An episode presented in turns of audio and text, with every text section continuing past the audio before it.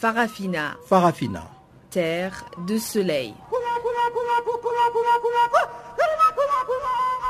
Farafina. Farafina. Un magazine d'infos africaine.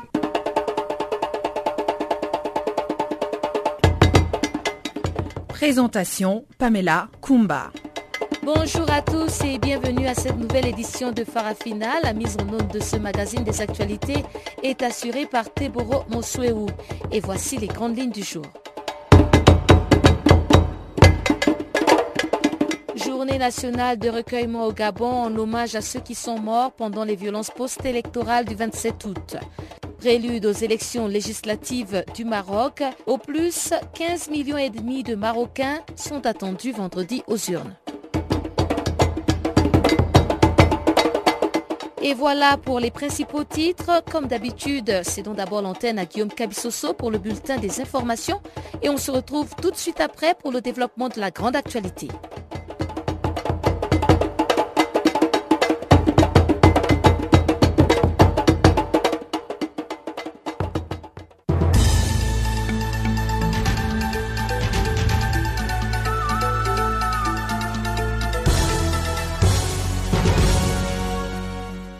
Chers auditeurs de Canal Afrique, bonjour et bienvenue à cette édition d'information. Fin de la campagne électorale au Maroc où environ 15 millions de Marocains sont attendus vendredi aux urnes pour élire les 395 représentants du peuple lors des élections législatives qu'organise le royaume chérifien. Selon les chiffres du ministère de l'Intérieur, 1410 listes de candidatures ont été présentées à la veille de la campagne électorale pour un total de 6992 candidats. Considéré comme le dixième scrutin du genre depuis l'indépendance du Maroc en 1956 et le deuxième après le référendum de 2011, le scrutin de ce vendredi va mobiliser un corps électoral composé à 55% d'hommes contre 45% de femmes, alors que le Parti de la justice et du développement PJD et le Parti Authenticité et Modernité PAM font figure des favoris lors de ces législatives dans ces pays du Maghreb qui a adopté le multipartisme et qui compte à l'heure actuelle près de 30 partis politiques. En Zambie, le candidat malheureux à la présidentielle du 11 août, Akainde Ichilema, a été arrêté mercredi dans le centre du pays. Avant son arrestation, il avait établi un parallèle de la limitation de ses libertés avec la situation du pays durant la colonisation britannique. L'opposant qui dénonce la réélection du président Edgar Lungu a été interpellé avec Geoffrey Mwamba, le vice-président de son parti uni pour le développement national. L'UPND, qui conteste toujours la victoire du président Edgar Lungu lors de la présidentielle du 11 août dernier, avait vu son recours rejeté par la haute cour qui avait estimé que le scrutin s'était bien déroulé. Les deux hommes sont soupçonnés d'incitation à l'insurrection et d'avoir organisé un rassemblement interdit le 26 septembre dernier à Pongwe au centre du pays. Ils encourent une peine maximale de 7 ans de prison puisque la notion de sédition est considérée comme un crime en Zambie et c'est défini comme une conduite incitant les gens à se rebeller contre l'autorité de l'État. Une responsable locale de la police a affirmé qu'une soixantaine de militants de l'opposition qui protestaient contre leur arrestation ont été aussi interpellés par la police pour avoir jeté des pierres aux agents de l'ordre.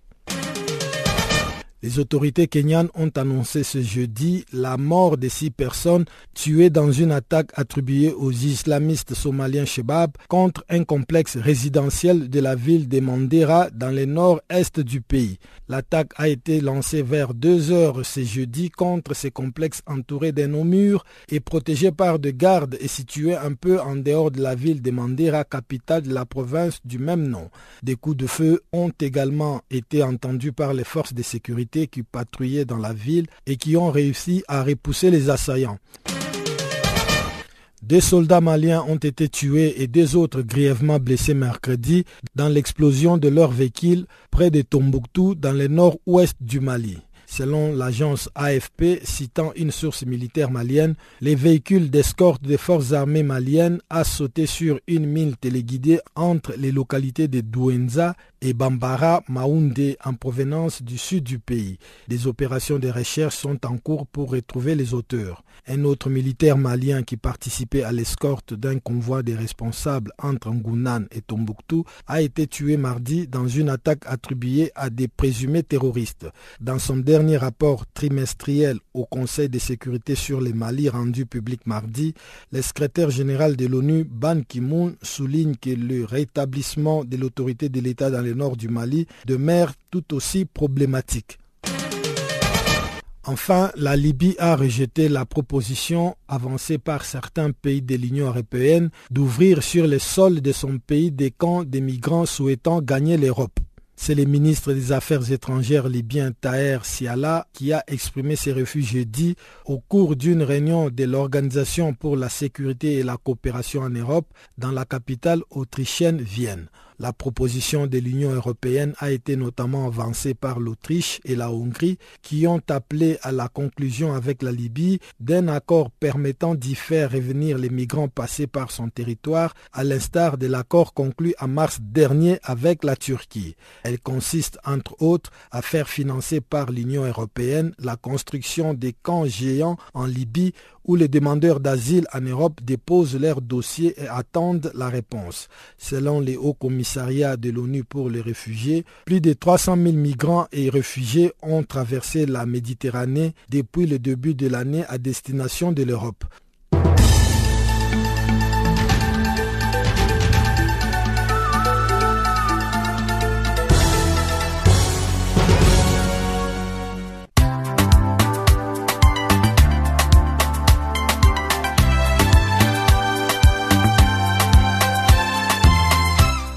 Farafina. Farafina.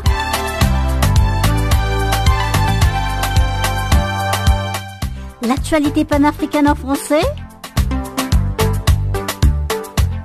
Ah bon? Mais oui, c'est tous les jours de lundi à vendredi 16h GMT. Sur Channel Africa, la voix de la Renaissance africaine.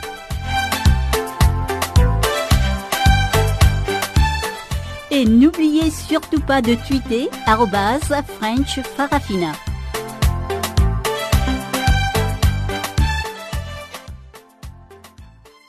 Bonjour, je l'annonçais en titre. Au Gabon, ce jeudi a été décrété journée nationale de recueillement en l'honneur des Gabonais qui sont morts dans les émeutes qui ont succédé l'annonce de la victoire du président Ali Bongo Ondimba à la présidentielle du 27 août dernier. Le gouvernement a exhorté les Gabonais à se recueillir dans la paix et le calme chez eux. Christelle Nadège, Christelle Nadège Moussavou nous décrit cette journée. Nous avons une pensée pour euh, nos martyrs ce qui est certain, c'est que ça nous plonge aussi dans une inquiétude euh, qui ne dit pas son nom. Donc, euh, bon, en un mot, c'est ça. Alors, pourquoi vous êtes plongé encore une fois dans l'inquiétude? Il maintient plutôt sa position. Il sait qu'il a gagné. Il euh, revendique toujours. Il dit qu'il n'abandonne pas. Donc, tout cela nous donne de la crainte. enfin, oui, de la crainte, parce que jusque-là, on ne sait pas aussi est-ce que d'ici décembre, les choses vont toujours être calmes. Est-ce que les enfants vont reprendre le chemin de l'école? Est-ce que, est-ce que, est-ce que ça dit autant de questions trottinent euh, dans les têtes euh, des, des Gabonais?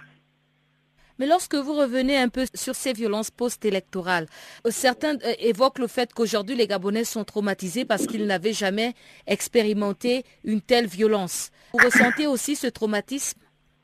Bien sûr, nous, vraiment, nous sommes vraiment traumatisés parce que par rapport à ce que les médias ont diffusé, on se rend compte qu'il y a eu plus de morts que, ce que les médias, enfin les, médias ont dit. Il y a des morts, il y a des familles qui ont dit je cherche leurs parents. Les morgues sont saturées. Il y a eu des témoignages aussi dans les morgues parce que nos enquêteurs sont allés jusque dans certaines morgues de la place. On a trouvé des cadavres surchargés, sur, enfin surchargés dans les tiroirs et certains parents ont reconnu leur, euh, leur euh. Donc, euh, vous voyez que nous, ça nous, fait vraiment peur.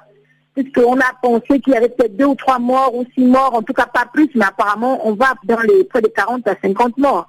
Ce qui nous fait peur. Et de tout ça, sans compter les enlèvements, Et par rapport aussi à ça, j'avais dit, j'allais ajouter, ces, ces morts en question ne sont presque pas des, des, adultes, c'est-à-dire des adultes révolus, ce sont des jeunes adultes. Donc c'est la jeunesse qui a été plus ou moins sacrifiée par rapport à, cette, à cette campagne. Et ça nous inquiète beaucoup parce que nous ne savons pas est-ce que nous sommes en sécurité ou alors c'est une sécurité voilée, s'il y a des choses qui se cachent en dessous. Bon, ça c'est euh, la grande question.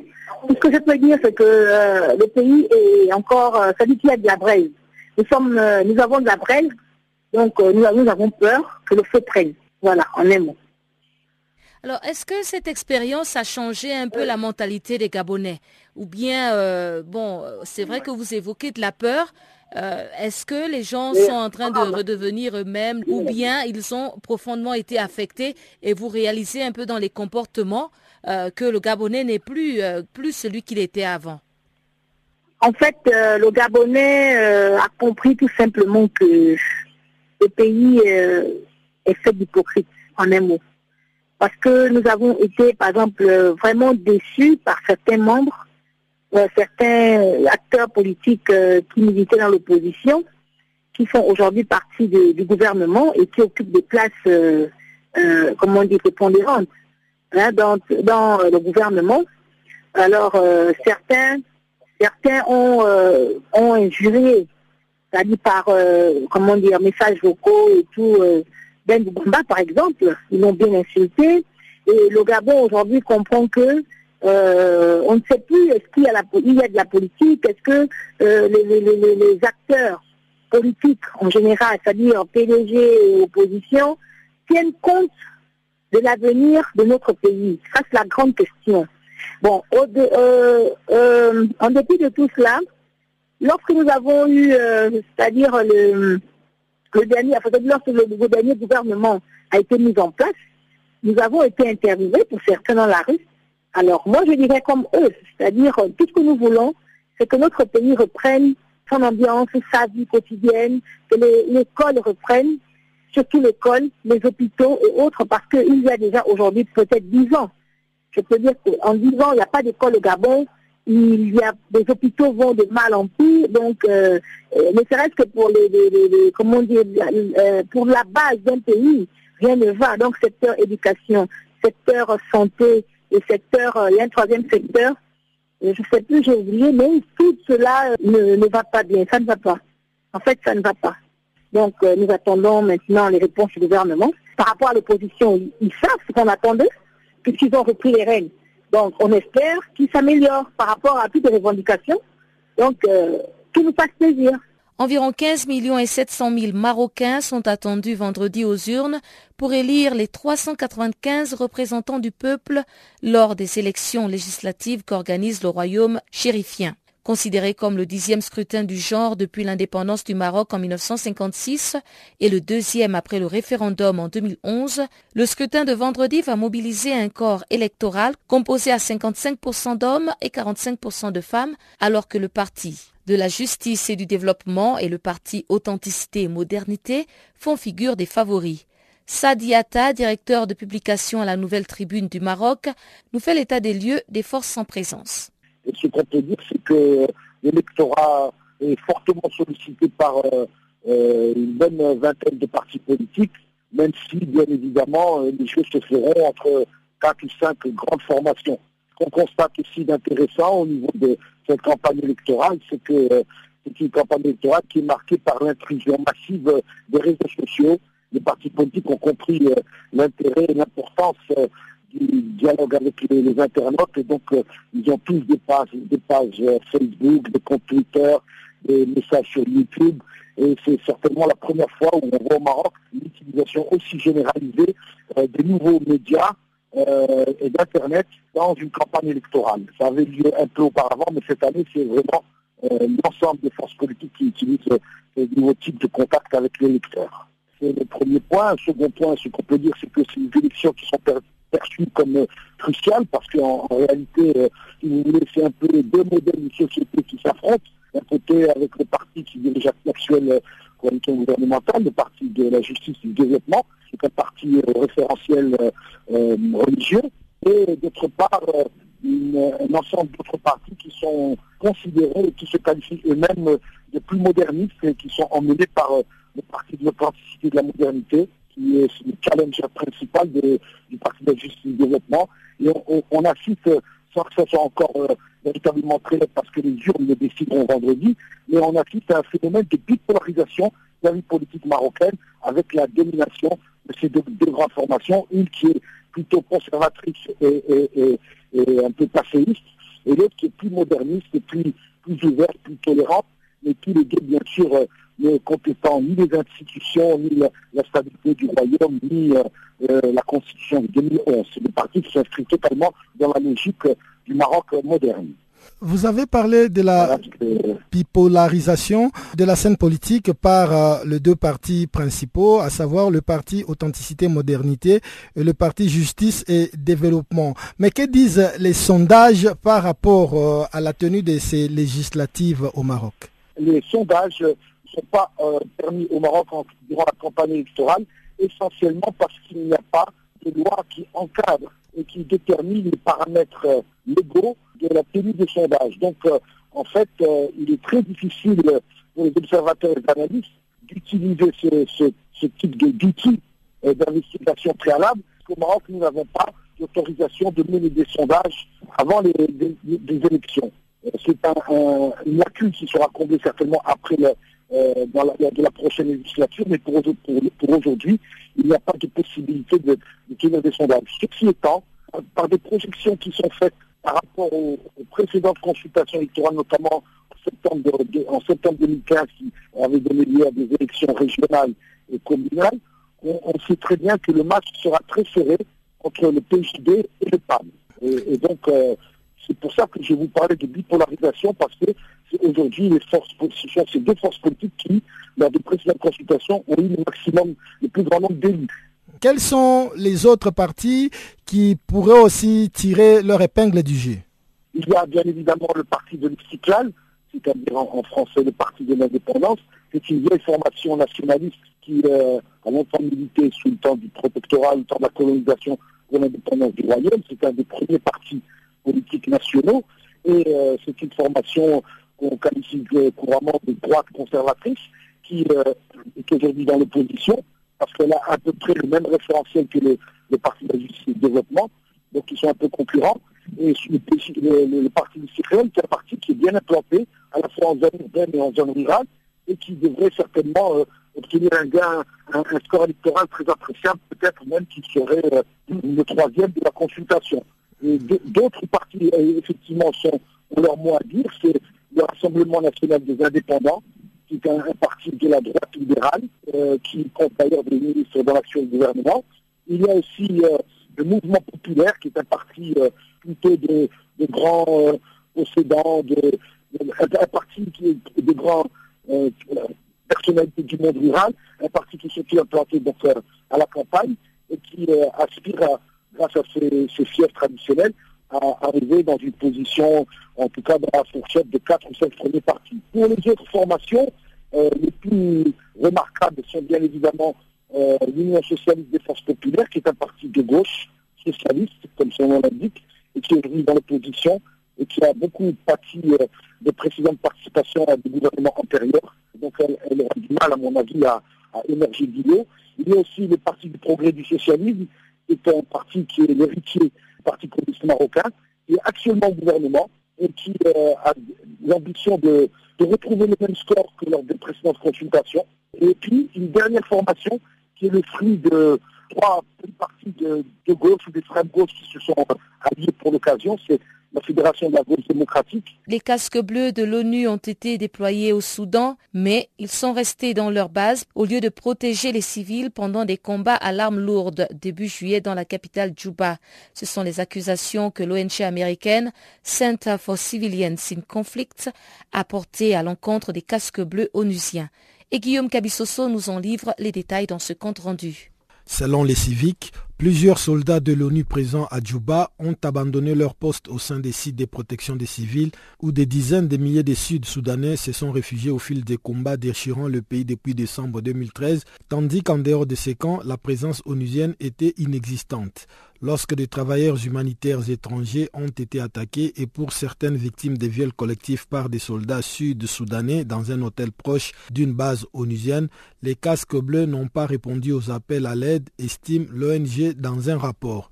Les Nations Unies doivent être transparentes quant à la réponse inadéquate de leurs forces de maintien de la paix et s'assurer que ceux qui les doivent répondent de leurs actes, a ajouté les civiques dans un communiqué près de deux mois après l'ouverture d'une enquête onusienne sur l'incapacité des casques bleus à prévenir des exactions contre des civils.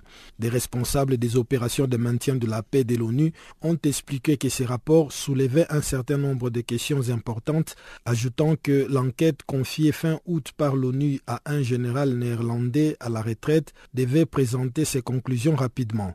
Les sites onusiens offrant protection aux civils n'étaient pas viables et ne pouvaient apporter une option fiable pour la sécurité physique des dizaines de milliers de Sud-Soudanais, a poursuivi le département des opérations de maintien de la paix dans une réponse écrite. Civic a par ailleurs appelé l'ONU à imposer un embargo sur les armes au Soudan du Sud, indépendant depuis 2011. Le pays avait replongé en décembre 2013 après que le président Salva Kiir a accusé son ancien vice-président Riek Machar de vouloir le renverser dans une guerre civile ayant fait des dizaines de milliers de morts. Riek Machar était rentré à Djouba en avril dans le cadre d'un fragile accord de paix signé en août 2015, mais des combats ont éclaté à Djouba depuis juillet entre forces loyales au président Salva Kiir et forces fidèles à Riek Machar. Ce dernier a depuis fui la capitale et se trouve à Khartoum d'où il a appelé à une résistance armée. Au moins 300 personnes ont été tuées dans les combats de juillet, durant lesquels des tirs d'artillerie ont touché deux bases de l'ONU et deux casques bleus chinois ont été tués. Début septembre, Salva Kiir a donné un accord de principe au déploiement de 4000 casques bleus supplémentaires dans le pays, en plus de 13 500 actuels, et promis de faciliter le travail de l'ONU. La mission de l'ONU dans le pays se plaint de fait d'être constamment harcelée ou limitée dans ses mouvements par les partis au conflit. Les casques bleus de la sont d'autre part accusés par une commission d'enquête de l'ONU d'avoir manqué à leur devoir de protéger les civils lors de l'attaque meurtrière d'un camp des Nations Unies à Malakal, au nord du Soudan du Sud, en février qui avait fait au moins 30 morts et 123 blessés.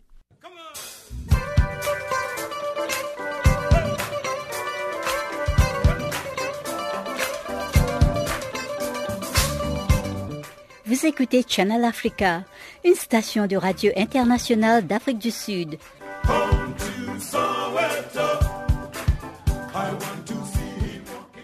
Le puissant ouragan Matthew progressait mercredi vers les États-Unis après avoir fait, selon les rapports des médias, au moins neuf morts et dévasté des milliers d'habitations en Haïti et en République dominicaine. Le Bureau de la coordination des affaires humanitaires et les autorités haïtiennes ne pouvaient pas estimer l'ampleur des dégâts alors que la moitié sud d'Haïti, particulièrement affectée, a été coupée du reste du pays après l'effondrement d'un pont mardi et surtout en raison des problèmes d'accès dans les régions les plus touchées. Vanessa Huguenin, porte-parole du Bureau de l'ONU de la coordination des affaires humanitaires à Genève, nous en parle. C'est encore un peu tôt pour avoir une vision complète des dommages qu'a pu faire euh, l'ouragan, mais on a déjà des rapports de villes inondées. Au sud, déjà plus de 11 villes ont, envoyé des rapports d'inondation. C'est évidemment très inquiétant quand on a un ouragan de cette force qui, frappe les côtes. Hein. Il y a des vents violents, des pluies torrentielles, euh, des maisons ont été touchées, des terres agricoles, et on attend euh, la, suite des rapports aujourd'hui. On a des équipes sur place qui sont là pour faire des évaluations. C'est évidemment très important d'évaluer les, les besoins pouvoir y répondre de manière euh, adaptée. Et dès que les conditions météorologiques le permettent, ces équipes vont faire des évaluations. Mais euh, Haïti dort encore maintenant à l'heure où on parle, donc euh, plus d'informations devraient venir dans la journée sur la situation, mais elle paraît déjà assez inquiétante. Et par rapport au bilan provisoire que vous avez reçu concernant les conséquences de cet ouragan Mathieu à Haïti, par rapport aux victimes et aussi par rapport aux dégâts matériels, est-ce que vous avez une petite idée de la catastrophe? On, on n'a pas encore, j'ai lu les, rapports des médias qui faisaient état de 11 morts, mais c'est difficile de savoir, on n'a pas encore d'informations à ce niveau-là. Nous, ce qui nous intéresse en tant qu'humanitaire, c'est vraiment de, pouvoir répondre très rapidement aux, besoins des, des Haïtiens dans cette nouvelle crise qui les touche les unes après les autres. il y a eu de grands efforts de préparation qui ont été entrepris par le gouvernement. Hein. On, non, on sait, on a des capacités techniques de savoir quand ces ouragans vont frapper. Donc 1300 centres d'abri d'urgence ont été ouverts avant l'ouragan, qui peuvent accueillir plus de 300 000 personnes. il y a eu des annonces faites à la télévision, à la radio. Les écoles ont été fermées, l'aéroport ont été fermés. Donc de grandes mesures ont été prises d'avance pour éviter au maximum le, nombre de personnes qui seraient touchées par cette catastrophe. Mais on sait qu'avec une, telle ampleur, et les, pluies, les, inondations, il peut y avoir des glissements de terrain, il y aura forcément un impact lourd pour la population haïtienne. Maintenant, il faut absolument répondre de manière euh, adaptée et rapide à ce qui se passe.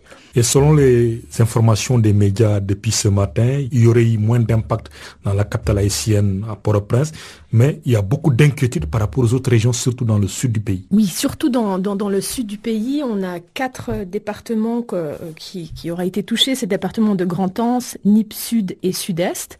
On avait anticipé ça, hein, puisque c'est dans cette région que, l'ouragan allait frapper, donc la mer va monter, on a aussi des inquiétudes par rapport aux rivières. La rivière Artibonite était sur surveillance parce qu'elle pourrait déborder, créer euh, euh, des inondations, mais euh, on, on, va voir encore les, les développements qui vont suivre pendant la Mais on voit les premières images de, villages inondés, de maisons, donc les gens vont devoir partir et il faut fournir à ces gens une aide rapide en termes d'abri d'urgence, de nourriture, mais aussi d'eau potable. À cet égard, c'est-à-dire vous avez dit que vous avez déjà déployé une équipe avant l'arrivée de cet ouragan. Quel serait concrètement le rôle et ce serait quoi la priorité aujourd'hui pour les humanitaires? Les Nations Unies ont, déployé plusieurs équipes. Hein. Nous, on a développé des, équipes, qu'on appelle des équipes UNDAC, qui sont là pour notamment gérer l'information, assurer une bonne coordination entre les acteurs humanitaires et faire des évaluations. Mais le PAM, par exemple, le Programme alimentaire mondial, a lui déjà prépositionné de la nourriture qui peut atteindre plus de 300 000 personnes pour un mois. Donc les efforts sont là. La nourriture nourriture a été prépositionnée, pas uniquement de la nourriture, hein. plein de choses qui peuvent aider les gens ont, déjà été prépositionnées. Il y a apparemment, avant l'arrivée de ce organe, 350 000 personnes qui seraient dans le besoin. Est-ce que ces chiffres pourraient évoluer? S'il y a beaucoup plus de conséquences, notamment au sud du pays Alors voilà, c'est une estimation qui a été faite par euh, les autorités haïtiennes avant que, l'ouragan frappe. Bon, maintenant, avec les, moyens techniques qu'on a, on peut faire ce genre d'estimation par rapport au, nombre d'habitants dans une région, l'impact de l'ouragan. Euh, maintenant, ces chiffres sont évidemment euh, à voir, soit à mettre à la hausse ou à la baisse, suivant les, les, évaluations qui vont pouvoir être faites dans les heures qui suivent. Une question, on sait que Haïti n'a pas été épargné par les catastrophes naturelles, et là, il y a beaucoup aussi d'inquiétudes après c'est ces fortes pluies, notamment dans le sud, par rapport à une peut-être résurgence du choléra. Et qu'est-ce qui est fait par les humanitaires pour éviter une épidémie de choléra dans ce pays? Oui, alors c'est effectivement une, grosse inquiétude. Hein. Haïti a une, épidémie euh, de choléra depuis quelques années qui a déjà touché beaucoup de personnes et on sait que dans ce genre de situation, avec des inondations, euh, les niveaux d'eau montent, euh, l'eau devient, on a de la peine à avoir accès à de l'eau potable et ça peut créer des conditions inquiétantes pour la prolifération du choléra. Donc l'urgence, c'est vraiment d'apporter de l'eau potable dans ce genre de situation, mais aussi d'être sûr d'avoir des équipes sur place qui peuvent contribuer à la prévention de, telles épidémies dans ces circonstances. Est-ce qu'on pourrait s'attendre, par exemple, à une révision peut-être ou bien au lancement d'un appel de fonds au cas où les conséquences de l'ouragan sont vraiment vivaces pour ce pays alors effectivement, euh, on est en constant euh, contact avec les autorités haïtiennes euh, sur la réponse en cours, sur la façon dont on peut les aider à répondre à cette nouvelle catastrophe qui touche Haïti, dans l'urgence maintenant. dès qu'on aura plus d'informations sur les évaluations et sur l'impact de cette catastrophe, enfin de, ce, de cet ouragan, euh, s'il y avait ce besoin, effectivement, les Nations Unies pourraient lancer un, appel d'urgence. Mais c'est vraiment important qu'on soutienne euh, les Haïtiens. Comme vous le dites, c'est pas la première fois qu'ils sont touchés par une catastrophe. Qu'on les soutienne maintenant dans l'urgence euh, pour les aider à traverser cette épreuve, mais aussi que ce soutien continue après la catastrophe et dans les semaines qui suivent. Et au Cameroun, au terme d'un atelier de partage et d'échange des acteurs forestiers et agricoles de plusieurs pays africains, ils sont sortis satisfaits de cette rencontre, comme nous le mentionne ici Charlotte Evana Chenche, qui a tenu à partager son expérience avec nous. euh, Je pense que euh, les domaines qui ont été abordés au cours de cette semaine sont des domaines très variés et que euh, nous ici représentés, c'est vrai que ça nous permet de savoir tous les aspects qui doivent, qui devraient être abordés pour une gestion, pour une meilleure compréhension du secteur forestier et puis de l'évolution de ce secteur forestier par rapport au climat, à un environnement qui change, hein. parce qu'on parle du changement climatique, mais tout l'environnement tout change, ce n'est pas seulement euh, le, changement climatique. Donc il faut comprendre la dynamique du secteur forestier par rapport à cet environnement qui est en train de changer. Donc, mais je, ce que je veux dire, c'est que moi, euh, j'ai beaucoup appris en termes de pas nécessairement de ces processus, que ce soit les processus de certification ou d'adaptation, d'atténuation de la RED, plus les mécanismes qui sont mis en place. C'est pas ça que j'ai appris. J'ai surtout appris comment les différents pays de la sous-région réagissent par rapport à ces phénomènes, quel est l'état d'évolution de ces processus dans différents pays et de savoir comment globalement les pays peinent justement à pouvoir se mettre à, à s'arrimer aux exigences et que même les pays les plus avancés en termes de négociation n'ont pas encore vu le bout du tunnel, comme on dit dans mon pays. Donc, euh, je, j'ai surtout que c'est ça qui est le plus intéressant de savoir que par rapport à mon pays, comment les autres pays sont en train de réagir par rapport à tel ou tel événement. Donc, c'est surtout ça qui est très enrichissant. Mais qu'est-ce que vous avez retenu au niveau des semences? Moi particulièrement qui ai travaillé sur des semences, il y avait beaucoup de pays dans lesquels je ne suis pas partie et que, où j'avais beaucoup de, difficultés à avoir des informations. Ça, c'était l'occasion aussi. Euh, maintenant, je prépare une fiche et tous ceux qui sont là sont prêts à me mettre en contact ou à me donner les informations. Ce qui permet que, au moins à chaque niveau, on aura enrichi nos rapports pour qu'ils soient le plus, le, plus fidèles possible et rendre compte de la réalité sur le terrain. Alors, vous avez fait une présentation sur le germoplasme. Est-ce que vous pouvez nous en parler? Ce qu'on appelle le germoplasme, c'est toute partie de la plante qui peut être utilisée pour produire une autre plante. ça peut être une bouture, ça peut être même une feuille. Vous savez, dans les, biotechnologies aujourd'hui peuvent reproduire une, à partir d'une cellule de la plante. Donc, euh, le germoplasme ou c'est du matériel génétique qui contient donc l'information nécessaire pour pouvoir reproduire complètement une plante entière, euh, entière et, cette plante qui puisse vivre de manière indépendante. Dans notre contexte, pour le petit producteur, c'est la graine, c'est la semence c'est la graine qu'on utilise de l'arbre, c'est son fruit et c'est sa graine qui est utilisée pour, euh, pour être sémée, euh, pour, qu'on utilise pour planter et faire pousser l'arbre. C'est ça ce qui est, qui est connu globalement pour le petit planteur. Mais le planteur sait aussi qu'il y a beaucoup de plantes qu'en coupant seulement la branche, on peut régénérer l'arbre à partir d'une de ses branches. Il y a des, arbres qui, ont un enracinement très facile, donc à partir d'une branche, on peut facilement régénérer une plante entière.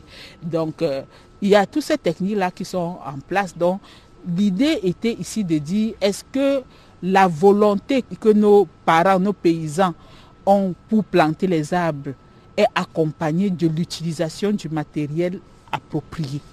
C'était ça la question centrale. justement, on se rend compte que même les grands États, au lieu de promouvoir un système de production de, semences de qualité pour une foresterie de qualité, on se lance juste dans une production en masse où on collecte les graines de n'importe où. J'ai beaucoup apprécié l'intervention de mon collègue de, la Tanzanie qui a dit euh, généralement quand on veut, on veut juste un arbre. On collecte à, partir de l'arbre qui est le plus court, donc le plus accessible. Or, on ne sait donc pas que l'information, on veut un arbre qui est grand, très haut. On collecte sur un arbre qui est court on est surpris de se rendre compte le lendemain que nos arbres se ramifient à très faible hauteur et ne donnent pas du bon bois. Donc il est important que les, acteurs à la base soient formés sur comment choisir l'arbre sur lequel je peux collecter les graines. Comment gérer, utiliser ces graines pour garantir une, production, euh, une, une bonne germination, une production des plants capables de résister même aux conditions environnementales qui sont changeantes. Donc je pense que c'est surtout ça le message et de savoir que dans beaucoup de pays, euh, dans la région, on se rend, on se rend compte que aucun effort réel n'est fait en termes de qualité de la semence.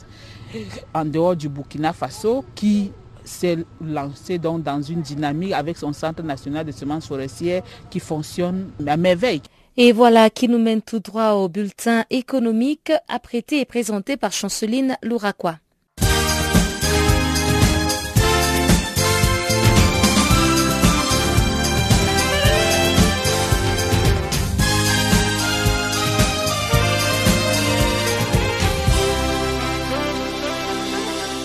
Bonjour, notre bulletin économique commence au Cameroun avec un trio franco-américain qui s'élance ce jeudi au cheveu de la modernisation du réseau électrique. C'est un consortium formé par les Français RTE International, la Société des conseils en développement des infrastructures, autrement dit Nodalis et l'américain Price Water House PwC en sigle. Ce trio franco-américain devra finaliser la séparation comptable des actifs du réseau de transport de l'électricité camerounais géré par Energy of Cameroon, ENEO en sigle, et leur transfert à la toute nouvelle Société nationale de transport de l'électricité au plus tard en décembre 2017. L'objectif est de moderniser la distribution et les maillons faibles du secteur de l'électricité. Ces consortiums formés par les Français RTE International, filiale à 100% du gestionnaire du réseau français des transports, de l'électricité et Nodalis, la société des conseils en développement des infrastructures, et par l'américain Pricewaterhouse Coopers, va accompagner la mise en service de la nouvelle société nationale des transports de l'électricité Sonatrel au Cameroun. Ces projets se décomposent en de grandes étapes avec des différents volets techniques, entre autres le service des comptables, sociaux, tarifaires, juridiques et fiscaux qui seront passés en revue grâce à la contribution des différents experts de RTE et de ses partenaires. Ainsi, Sonatrel s'apprête à boucler des négociations avec la Banque mondiale pour la mobilisation de 375 millions de dollars, soit 335 milliards d'euros, nécessaires à la première phase du projet de réhabilitation du réseau de transport. Notons que ce travail s'étalera sur un an. Les trois principales banques du Maroc ont consolidé le mercredi leur position au premier semestre 2016. Il s'agit donc d'Atijarifa Bank, la banque marocaine du commerce extérieur et la Banque centrale populaire. Ces trois banques affichent des bons résultats au premier semestre grâce à leurs activités aussi bien au Maroc qu'à l'international. En outre, Atijarifa Bank est reconnu comme le numéro 1 du marché et a vu son produit net bancaire franchir la barre des 10 milliards de dirhams à 10,1 milliards de dirhams. C'est soit 915 millions d'euros. Quant à la Banque centrale populaire de son côté, elle affiche un produit net bancaire et un résultat net par du groupe en augmentation de plus 5,5% et plus 13% pour atteindre 8,1 et 1,4 milliards de dirhams. Et la Banque marocaine du commerce extérieur signe de sa part la meilleure progression de ses indicateurs à la fin du premier semestre. Son produit net bancaire ressort à 6,7 milliards de dirhams en hausse de plus de 13%. Et son résultat net par du groupe s'établit à 1,2 milliard de dirhams en progression de plus de 18%. À E3, ces établissements bancaires ont donc totalisé des bénéfices de 5,1 milliards de dirhams sur les six premiers mois de cette année. À noter que les coûts du risque restent cependant importants pour elles, notamment en Afrique de l'Ouest. En somme, la décélération de la croissance des crédits, contraction des marges d'intermédiation et augmentation des risques sont autant de facteurs qui ont caractérisé la conjoncture du secteur bancaire marocain au long des six premiers mois de l'année. Au Tchad, le tribunal de grande instance de Djamena a condamné le mercredi les consortiums pétroliers des Doba à payer 68,1 milliards d'euros à l'État. En effet, les consortiums pétroliers des Doba étaient poursuivis par le ministère des Finances et du Budget pour des redevances pétrolières impayées. Ce consortium est dirigé par l'américain ExxonMobil qui exploite les bassins des Doba dans le sud du pays. D'après les ministères de Finances et du Budget, l'américain ExxonMobil a payé depuis 2009 une redevance située en dessous du taux légal des 2%. Les douanes tchadiennes lui réclament plus de 300 milliards de francs CFA d'arriérés d'impôts. Et 483,6 milliards de francs CFA, des redevances assorties des pénalités astronomiques des 44 milliards 294 millions de francs CFA, des pénalités soit un total de 44 milliards 700 millions ou encore 68,1 milliards d'euros. Bref, Exxon a contesté la compétence du tribunal de grande instance de Djamena.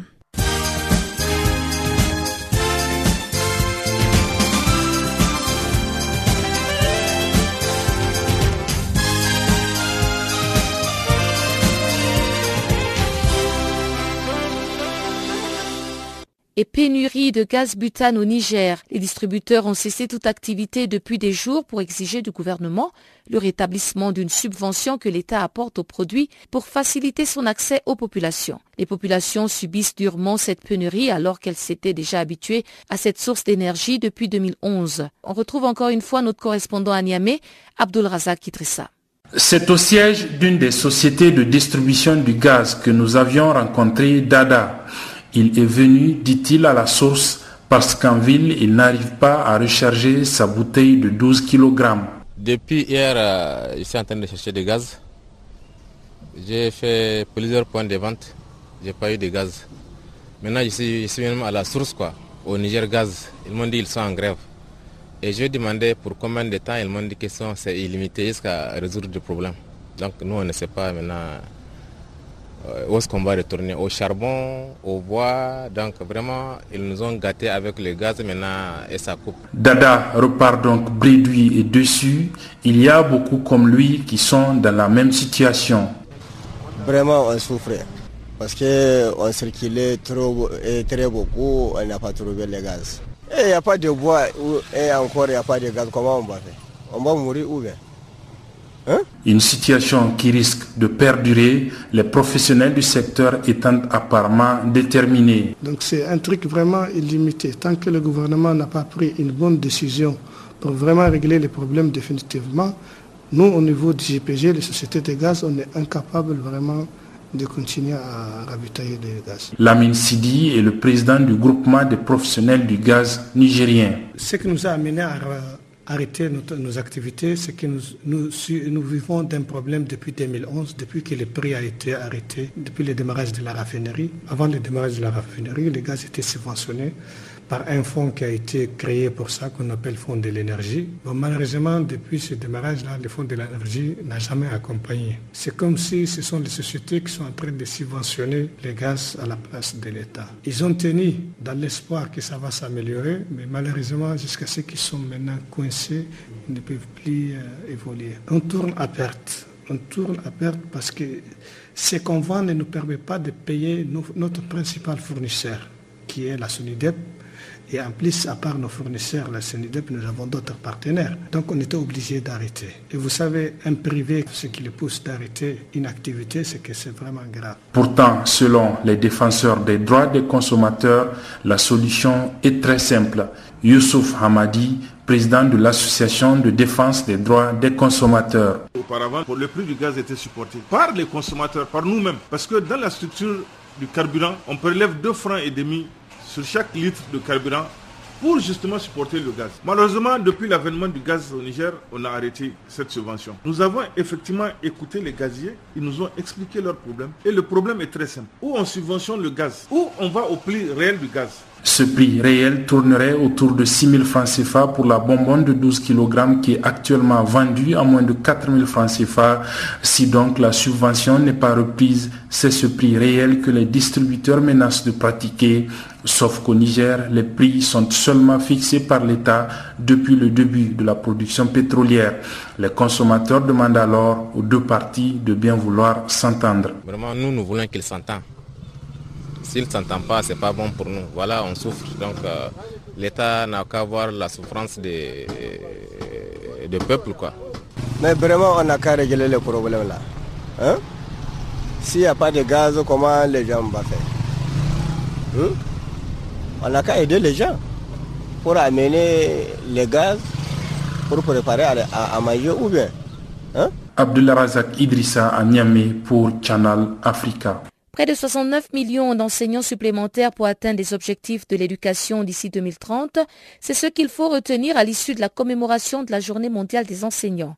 Placé sous le thème Valorisons les enseignants, améliorons leur statut, cette journée visait non seulement à commémorer le 50e anniversaire de la recommandation OIT UNESCO 1966 sur la condition du personnel enseignant, mais aussi à donner l'occasion de souligner l'importance vitale de la profession pour le développement mondial et la nécessité de prendre des mesures urgentes pour s'attaquer à la pénurie des enseignants. Olivier Labbé, statisticien de l'éducation au Bureau des statistiques de l'UNESCO, nous en parle. Cette année, le thème de la journée internationale des enseignants est valoriser les enseignants et améliorer leurs conditions. Ce thème a été choisi pour souligner l'engagement des enseignants dans leurs tâches d'éducation. Et d'après les chiffres et les statistiques, il semble qu'il y a une pénurie des enseignants dans le monde. Donc vous, vous avez justement des chiffres à nous donner sur euh, le nombre d'enseignants et combien d'enseignants il faudrait jusqu'à 2030 Oui, euh, cette année, pour la première fois, l'Institut de statistiques de l'UNESCO a produit des estimations sur le nombre d'enseignants nécessaires pour réaliser l'objectif de développement durable 4 qui vise à assurer une éducation inclusive et équitable de qualité, à promouvoir des possibilités d'apprentissage tout au long de la vie pour tous. Et d'après les estimations qui ont été faites donc pour estimer le nombre d'enseignants qui seraient nécessaires pour l'éducation primaire et secondaire universelle d'ici à 2030, les résultats s'élèvent à 69 millions de nouveaux enseignants pour le monde. De ce résultat-là, il faudrait prévoir 24 millions pour l'enseignement primaire et 44 millions, presque le double pour l'enseignement secondaire. Les besoins en termes d'enseignants ne sont pas uniformément répartis d'une région à l'autre. Il y a des régions où la pénurie est plus prononcée que d'autres. Et les régions qui arrivent en tête avec euh, les déficits les plus importants sont l'Afrique subsaharienne et l'Asie du Sud-Est. Et sait-on pourquoi il y a ces pénuries? Quels sont les différents facteurs qui provoquent cette pénurie d'enseignants? Plusieurs facteurs peuvent être la base de la pénurie d'enseignants qui est observée. Au nombre des facteurs, il y a un décalage entre l'offre et la demande. Du côté de la demande d'enseignants, on a évidemment l'effectif scolarisable. Dans plusieurs pays, il y a encore des enfants d'âge scolaire du primaire et du secondaire qui n'ont pas encore accès à l'éducation, donc qui ne sont pas scolarisés. Si ces enfants-là étaient scolarisés, le besoin en enseignant va augmenter. Donc ça, c'est déjà un premier aspect. Donc, offrir l'éducation à ceux qui actuellement n'ont pas accès au système éducatif, c'est un premier aspect. Le deuxième aspect, c'est que même dans les pays où les enfants sont scolarisés, il arrive qu'ils soient scolarisés dans des classes où ils sont en surnombre par rapport à un nombre raisonnable que puisse encadrer efficacement un enseignant. Donc il y a des classes qui sont surpeuplées. Et le troisième aspect, c'est évidemment l'accroissement démographique. Donc la population scolarisable qui va augmenter avec les années d'ici à 2030, qui demanderait à ce que il y a une expansion de l'offre éducative et en même temps un besoin accru d'enseignants. Il ne faudrait pas perdre de vue aussi qu'au fil des années, il y a une déperdition du personnel enseignant ou par exemple des raisons de retraite ou des raisons de changement d'emploi. Ces facteurs, tous ces facteurs expliquent pourquoi il y a des pénuries d'enseignants. Évidemment, quand nous regardons la demande, il faut aussi regarder le côté de l'offre. Qu'est-ce que le pays fait pour pouvoir combler ce déficit d'enseignants? Donc on regarde directement quelles sont les mesures qui sont prises en compte pour recruter des enseignants afin de pouvoir répondre aux besoins. Oui, justement, ça allait être ma question. Comment justement peut-on attirer plus de personnes à devenir enseignants? Parce qu'ils jouent un rôle très important, n'est-ce pas? Oui, les enseignants jouent effectivement un rôle très important dans la qualité de l'éducation qui est en fait et aussi un rôle direct dans l'apprentissage des enfants. Et pour euh, rendre la fonction enseignante attractive, il faudrait absolument mettre en place un certain nombre de besoins bien de dispositifs qui puissent attirer des candidats potentiels dans cette profession-là. Quels pourraient justement être ces dispositifs? On l'a dit, avant tout, c'est de pouvoir rendre la profession attractive. Donc, redorer l'image de l'enseignant et le valoriser dans sa fonction. Redorer l'image de la fonction enseignante nécessite que les politiques éducatives nationales puissent considérer avant tout les facteurs qui font en sorte que l'enseignement n'est pas perçu comme une fonction prestigieuse dans le pays. On parle par exemple d'un emploi, d'une profession qui offre un salaire compétitif, qui par exemple offre des avantages professionnels qui soient comparables à des professions qui utilisent des individus de même niveau de qualification. On parle donc d'une profession qui fait l'objet d'un soutien professionnel et d'une formation, disons, d'incitatifs qui permettent de rendre ceux qui s'y engagent pleinement satisfaits du service qu'ils offrent et aussi de la volonté de pouvoir y rester et faire carrière. Parlons de sport à présent avec Chanceline Louraquois pour le bulletin des actualités sportives du jour.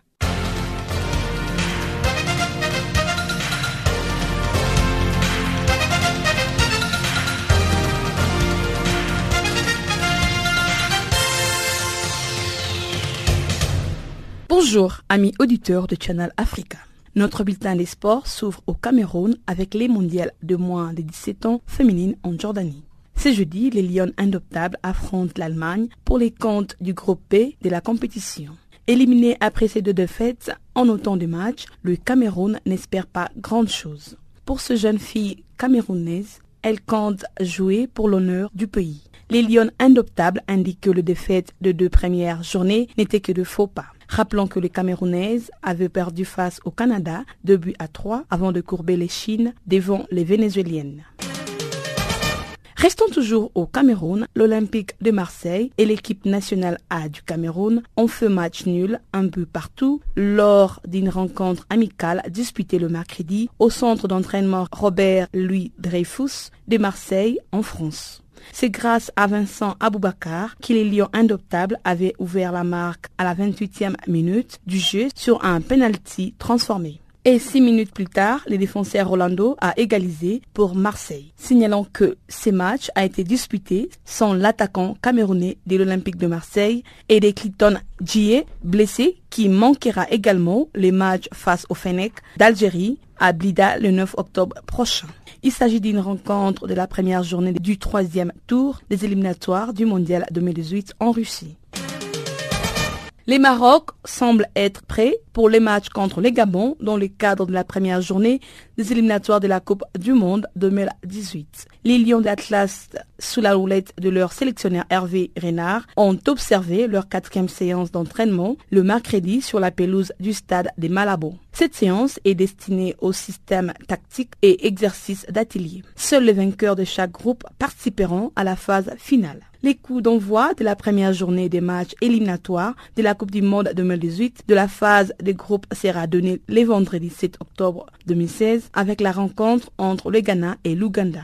Dans le groupe C, la Côte d'Ivoire recevra le Mali le samedi 8 octobre prochain. Le groupe D est composé du Sénégal, de l'Afrique du Sud, du Burkina Faso et du Cap Vert. La Fédération ghanéenne de football a annoncé le mercredi la mort de l'ex-entraîneur de Black Star, Fred Osam Dodou. Ce dernier est décédé le mardi à l'hôpital de Corlebu à Accra. C'est suite à une courte maladie que cet entraîneur est décédé. Pour rappel, Fred Osam Dodou a remporté la Coupe d'Afrique des Nations avec les Ghana en 1978. Il a servi comme entraîneur dans plusieurs pays africains et a remporté les trophées de moins de 17 ans avec la Gambie. Osam Dodou a été l'entraîneur des Black Stars lors de la Coupe d'Afrique de 2002 des Nations au Mali. Outre la profession d'entraîneur, Osam Dodou avait servi comme les directeurs techniques et secrétaire général de la GFA. Les Japon prévoient des Jeux olympiques pour les robots en 2020. C'est une annonce faite le mercredi par le créateur japonais Tomotaka Takahashi à Tokyo. Pendant que les athlètes s'affronteront à Tokyo pour le jeu d'été, Tomotaka précise que les robots auront aussi leurs épreuves olympiques en 2020 au Japon. De l'autre part, le ministère du Commerce a exprimé son souhait de voir un sommet mondial avec exposition et compétition de robotique. À noter que le Japon est bien connu pour son avance technologique particulièrement remarquable du côté de la robotique notamment. Et les gouvernements espèrent attirer l'élite robotisée du monde entier pour cet événement en 2020.